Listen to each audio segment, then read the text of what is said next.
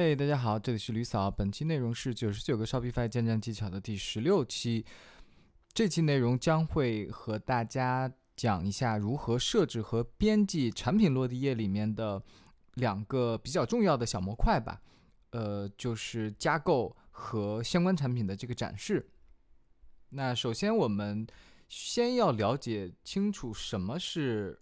加购型产品或者什么是相关产品，这两个其实不太一样。从这个逻辑上来讲，好，那么互补加购型产品就是 complementary products，它有点类似于什么逻辑呢？就比如说我们是卖服饰的，我们卖衣服，卖这个 T 恤，我们想去搭售一条裤子或者一个袜子，所以我们会把这个裤子或者袜子在这个。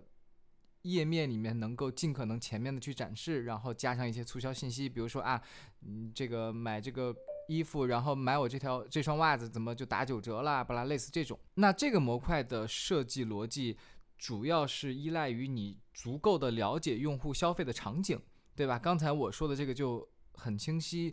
当用户去逛一个服饰店的时候，你如果给他推一个产品，这个产品能让他觉得，哎呦，我我是。在买衣服的时候，我必须得配袜子或者配啊，因为配个吊坠什么，就对我只是随便举例说，但是你一定要足够清晰的了解用户的，呃，他的消费场景需求，从而给大家推荐一些很重要的相关的产品。再比如说，很多人做宠物用品嘛，那我们知道他日常消费最高的，比如像铲屎袋这种，可能就比较便于你去。加购在这个场景里面去。第二个就是它可能要稍微便宜一点，这也可能是这个设置的一个逻辑之一，对吧？然后更多的策略和逻辑需要你自己去想，自己去理解你的市场和你的用户。我这里就不再做赘述了。那么第二类就是同类的相关产品，那这个的模块的设计逻辑就是相当于你要给用户更多的同类型的产品给他去选择，就你是不是能第一时间。给到它相关替代品呢，对吧？有我你你这个白色不喜欢，哎，我这儿其实还有黑色，我有蓝色。好，那么简单的定义我就呃讲到这里，我们直接进入一些实操化的教程。首先，我们在产品的模板编辑模块里面会发现，如果默认情况下，这个相关产品这个模块其实它是自动帮你打开的，且它是无法去删除 remove 的。当然，你可以在这里去隐藏它，从而去掉这个模块。但是大部分情况下，它直接就默认帮你开启了。然后这里会有一些设设置，比如说它的标题，你可以想显示成什么，巴拉巴拉巴拉，类似这种，大家都可以去选择。第二个模块就是那个搭售的场景，complementary 这里。那么默认情况下，其实这个模块它是没有的，大家需要进入到那大家需要进入到 product information 这个模块里面，添加这个子模块 add block。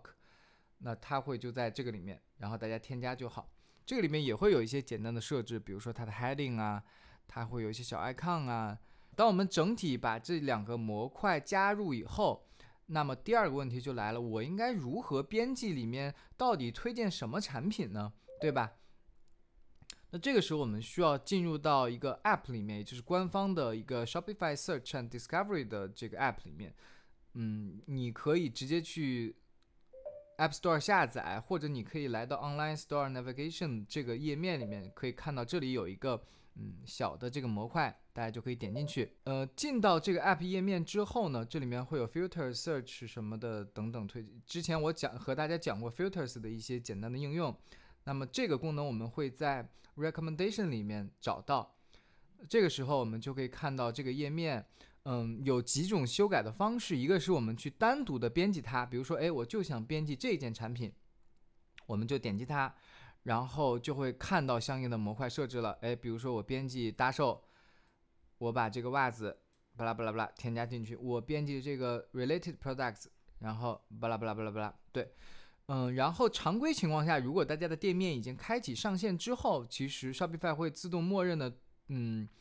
帮你自动化的去生成一些 related products，也就是在这里，你如果觉得它推荐都不好，它自动推荐都不好，你可以直接关掉。